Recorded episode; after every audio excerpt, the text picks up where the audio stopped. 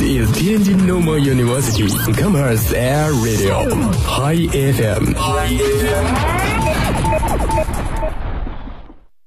在爱情走到迷茫的时候，要验证是否相爱，最好的方法就是分开。真爱一定会让两人再次相遇。反正我就是喜欢你，你喜欢我吗？希望你是这世上最幸福的人。也祝你幸福。傍晚时分，你在这个校园的某个角落，有一份感动不经意的围绕在你的身边，有一种声音呼唤你疲倦的心灵。感动来自心情故事，声音来自心情驿站。遇见傍晚，用声音传递感动，用感动连接你我。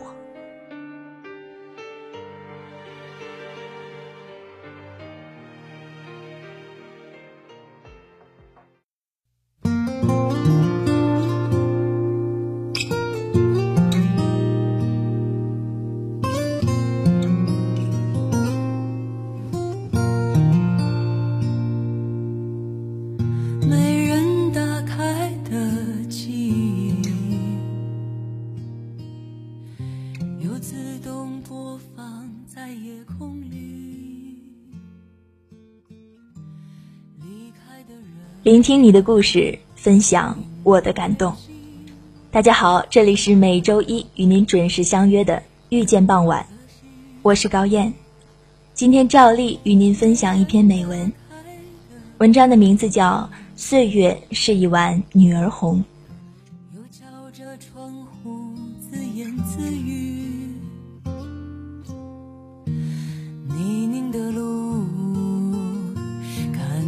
感情都剩下云淡风轻，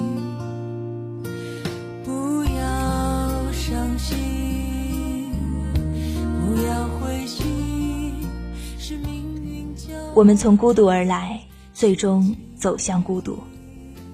我是个孤独的人，孤独了二十多年。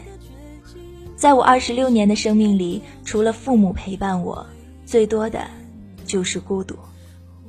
如果我的记忆里还能记得不算孤独的时光，应该算得上是我七八岁的时候。那是稚嫩无忧无虑、最是天真无邪的年代，身边还有好多的小伙伴，最最重要的，还有我喜欢的女孩子。夏天可以和喜欢的小女生一起抓蜻蜓、抓蟋蟀、踢毽子、跳绳。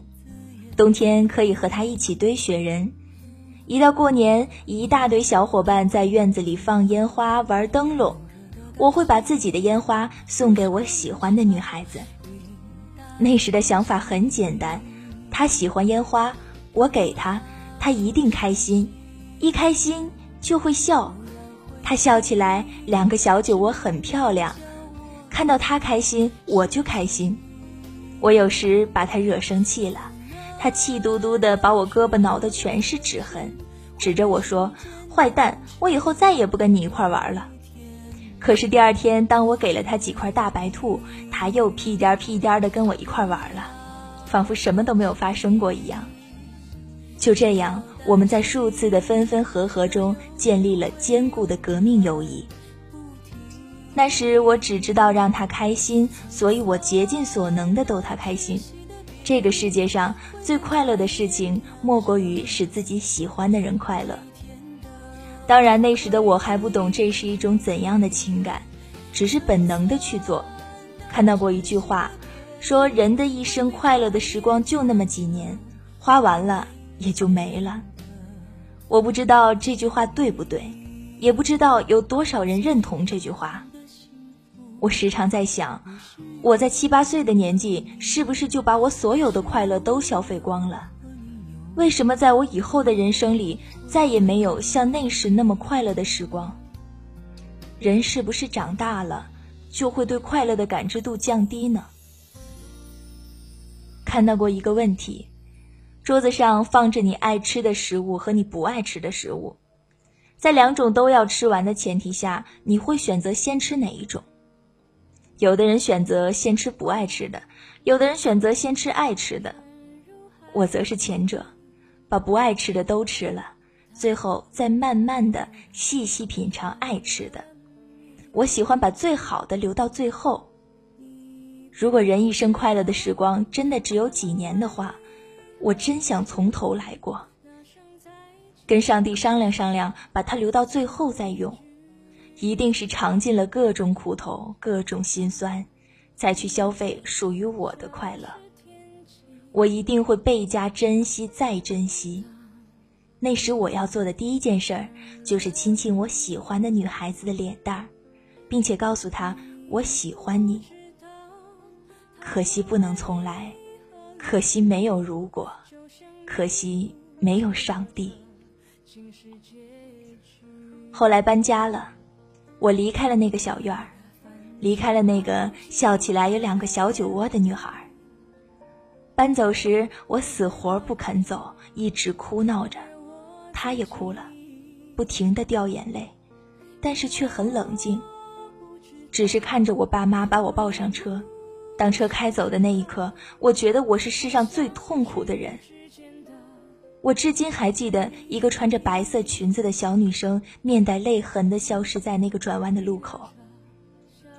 两年之后，我偶然一次看到了她，在街上，人群中，她和她爸爸，我一眼就看到她了。她走在我面前，冲我笑了笑，我又看到了她那标志性的小酒窝。可我那时却莫名其妙的紧张，不知所措，不知道说些什么。他爸爸说，他们也要搬走了，回湖南的老家。临走前，他还抱了抱我。那一次，也是我最后一次看到他。以后再也没有他的消息。那时我不知道的是，我再也没有过跟他在一起时的快乐，最单纯的快乐。我上小学时，那时还有借读生一说。没有本地户口的会被瞧不起，我永远都记得。小学开学第一天，那个四十多岁的女班主任问我们：“你们谁没有户口？”我当时还不知道户口是个什么概念，就没举手。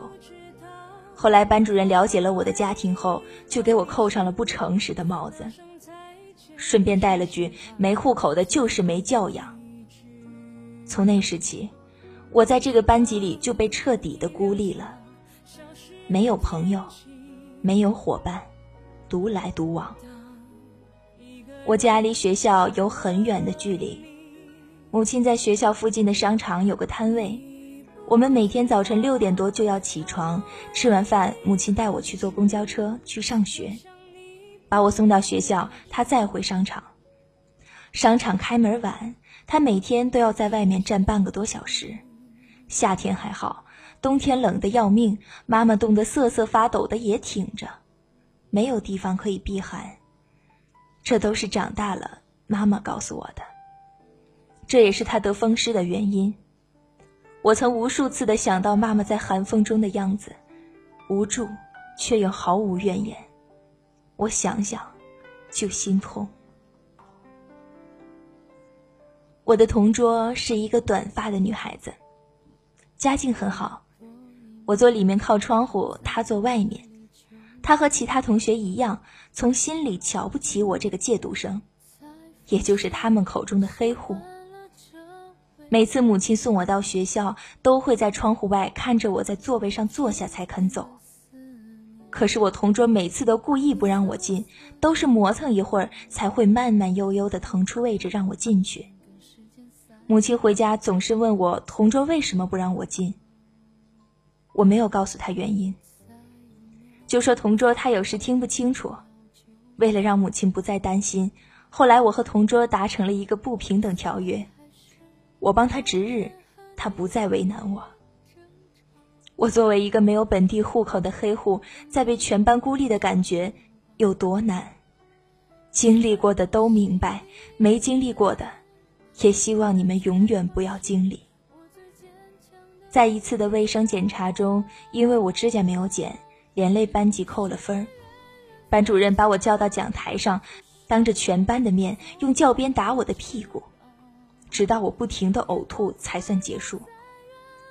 我又在众目睽睽之下，不得不把呕吐物清理干净，才可以回到座位上坐下。那是我第一次懂得什么叫做耻辱。在同学异样的眼光中，我学会了忍受。一次同学的欺负，我的头被打到出血，班主任带我到医院缝了三针，没打麻药。从始至终，即使钻心的疼，我也没有哭。我不会在他们面前掉一滴眼泪，因为他们不会同情，只会嘲笑。在学校的一切，我从来没有跟父母说过。我的父母只是这个社会最底层的一员，他们是没有能力和欺负我的孩子家长斗的，因为他们是科长、处长、经理。虽然我对科长、处长、经理还没有一个清晰的认识。但是从同学那种炫耀的口气里，我明白那一定很厉害。因为家庭的原因，我很小就学会了自己洗衣服，自己的事情自己做，绝不给父母添麻烦。当其他小孩子吵闹着跟父母要玩具的时候，我可以跟父母说玩具没有用，我不爱玩，还是买点家里用得着的吧。我一直觉得自己比其他同龄的孩子要早熟得多。懂事很多，我从来没有让父母操心过。在学校，因为家庭的原因，我被同学欺负嘲笑，但我从没有怪过我的父母。为什么我没有户口？为什么你们不是处长？因为我知道，他们已经尽了全力把最好的都给我。我有这个世界上最好的父母。对于我来说。我对小学的回忆是灰暗的、苦涩的，没有色彩的，没有快乐的，有的只是周围的嘲笑和孤立。我想，这也是我后期产生自卑心理的原因。那段时间在学校独来独往，放假就我自己一个人在家里，看各种电视剧和电影，周围的世界对我筑起了一面墙，不让我走进。我自己又给自己筑了另外一面墙，不让别人走进来。我一直都生活在自己给自己构筑的世界里，和外界隔离，没有朋友。那时我还不太明白，这个世界上有一个词语叫孤独。初中的时候，偶尔听到了一首郑智化的歌曲《水手》。看到郑智化拄着双拐在同一首歌的舞台上激情地唱着，那一刻，郑智化在我心中伟岸高大，从此他成了我的第一个偶像。买他的磁带，随身听里永远都是他的歌曲在循环。后来又迷上了 Beyond，那首《海阔天空》，多少次迎着冷眼与嘲笑，没有放弃过心中的理想，让我心生共鸣。从此，随身听里又多了 Beyond 的歌曲。周星驰的电影陪伴了我整个童年，整个初中、高中，他的电影是我灰暗童年中的唯一亮色。多年后，看到柴静对星爷的访谈，看到电视里老去的星爷，我哭得像个孩子。星爷永远不会知道，他的电影是一个自卑、孤独的少年童年里。唯一的安慰，唯一的快乐。他不会知道，一个少年因为他的电影感到温暖，可以使一个自闭的少年忘掉一切的嘲笑和鄙视。星爷不再年轻，我的青春也不在。时光的洪流会无情地卷走一切，不留痕迹，烟云过往，随风而逝。高中我的成绩不好，在全是尖子生的班级里显得那么不和谐。我还是把自己的心门关得严严实实，不让任何人走进。即使打开，又有谁愿意走进来呢？我知道高中有女孩子喜欢过我。高中开学第一天，我坐第一排，偶然的一次回头，我看到一个女孩子慌忙地低下了头。清秀的脸庞和耳根附上了一层红晕，这让我觉得他是在看我。这多少有些自作多情。可是后来我听到同学说他喜欢我，其实我多想告诉他我也喜欢你，看到你的那一刻就喜欢你了，可我没有勇气。童年的经历让我处处小心翼翼，不敢和别人接触。不敢走进别人的世界，也不敢让别人走进我的世界。后来分班，我去了别的班级，和他不在一个班了。不能天天看见他，使我郁闷了好一阵儿。他学习好，是个尖子生，而我只是个差生。差生又有什么资格去喜欢一个学习好的女生呢？这就是我那时候的逻辑。再后来，他比较主动的接近我，在食堂吃饭，即使别的桌子好多空位，有好多他的同学，他也会选择和我一张桌子。可我却慌张的选择逃避，留下手足无措的他。我和他最近的一次接触，应该是在一次讲座。我和他正好挨着，我低头看他白嫩秀气的手，多想伸手抓住，握在手里。可我没那个勇气，我怕影响他，我始终觉得我不配。最后的最后，我终究错过了他。错过的原因就是因为我自卑，我自闭。多年后我才明白，如果那就是爱情的话，那应该算是我离爱情最近的一次。也许终我一生，再也不会遇到属于我的爱情。以前的同学，我早已都不再联系。上学时关系就普通的不能再普通，又有什么必要去联系呢？去勉强的所谓怀念一段时光，对不起，我的世界里你只是来过，不曾停留。你的世界我也不曾走进，没有什么值得怀念的。大家都只不过是彼此的过客，何必客套的说成无法忘怀呢？人生如戏，全靠演技。相见不如怀念，何况对于我来说，并没有什么值得我怀念的人或事。庆幸的是，大学我交到了一些知己。我一直相信人的气场是什么样，身边就会吸引什么样的人。如今毕业了，大家各奔东西，联系越来越少。工作。出国读研，我们又重新有了一个属于自己的圈子，远离了原来的圈子。以后的我们也许会渐行渐远，唯一可以怀念的，也许只有大学的那段青葱岁月和最后的轻狂。那些认为坚不可摧的爱情，会随着时间的洗涤和社会的现实变得脆弱不堪。那些相逢恨晚的友情，在现实利益和价值观背道而驰面前，显得那么苍白无力。这些不发生最好，发生了，也无可厚非，坦然面对就好了。毕竟我们最终都会明白，人生是一次又一次的离别。大学是青春的尾巴，是我们唯一可以抓住青春的一棵稻草。是我们终究要走到跟青春说再见的那个路口。过了这个路口，我们拍拍身上的放荡不羁、年少轻狂，重新整理自己，朝着我们人生的一个新的方向前进。那些年，这部电影看哭了很多人，激起了很多人的共鸣。可是对我来说，这部电影展现的是一个与我的青春完全不一样的世界。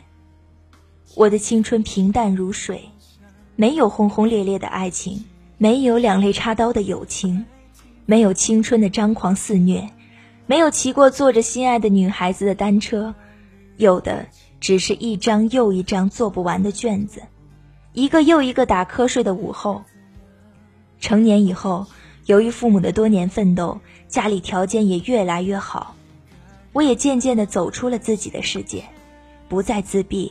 不再自卑，随遇而安。万丈红尘一杯酒，荒唐人世一盏茶。人要活得洒脱自在，不要被自己束缚，不要被任何人、任何事束缚。我们原来以为是困难的问题，如今看来不过是行进路上的一块绊脚石，踢开就可以了。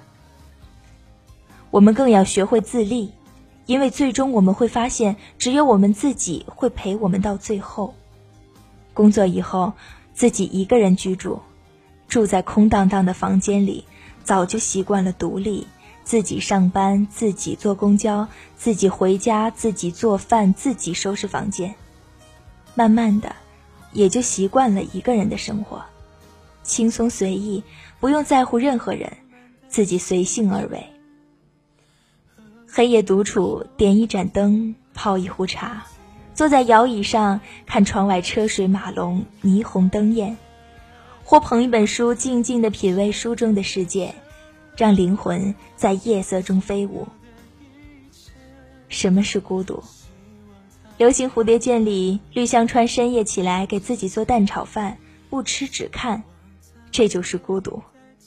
没有人比他更孤独了吧？加西亚马尔克斯的《百年孤独》是人类的孤独，是美洲的孤独，一个巨化的人的孤独才是真正的孤独。孤独可以说是一种生活，也可以是一种心态。我们要习惯，也必须学会孤独。没有人能陪你一辈子，没有人愿意孤独的活着。说喜欢孤独的都是扯淡。如果孤独不可避免，那就坦然接受好了。心理学认为，人是群居动物，对一个群体产生很强的热爱感情，进而产生强烈的依赖性。当一个人被别人排除在外的时候，他就会因为得不到心里的依赖感而出现不满足的情绪。这种迫切的满足感，即是孤独的体现。岁月就像是一碗陈年女儿红，有诱人的馥郁芳香，并且这种芳香不会随着时间的流逝变得平淡无味，相反会随着时间的久远而更为浓烈，让人回味无穷。文章分享完了，其实在我看来，人生就像是公交车。每个人都有不同的起点和终点，有人上车坐在你的旁边，陪你走完了一段路程，然后在他的终点下车，再有其他上车的人陪你走接下来的路。身边的人换了又换，也许你要孤独的走完剩下的路程。不要悲伤，这就是人生，人生本身就是孤独的。如果有幸你遇到了一个和你同一个终点的人。请你一定要珍惜，毕竟这个概率真的是太小了，小到根本就不敢奢望自己能够遇到。我们没有办法决定身边的人选择离开还是选择留下，我们只能做到：你留下，我必定真心的对你；你离开，我一定衷心的祝福你。我们应该随时做好了孤身一人面对这个世界的准备。人是孤独的，人生是孤独的。我们要学会并且适应，在不得不孤独的时候，我们要时刻的问自己：我是谁？我想要的是什么？度过孤独的艰难时期，我们一定会破茧成蝶。遇到爱的人，请一定要好好珍惜；没遇到的，也不要着急。该是你的，总会到来。岁月不会遗忘任何一个不浪费孤独的人。也是希望我身边的朋友，那些在我生命里来过又离开的朋友，那些即将出现在我生命里的朋友，还有听到这篇文章的朋友，你们能够一切安好。祝你们在追求属于你们熠熠光华的路上一路顺风，现实安稳，岁月静好。人生最美好的祝福，莫过于愿有岁月可回首。好了。以上就是今天遇见傍晚的全部内容了，感谢您的收听。我是主播高燕，我们下期再见。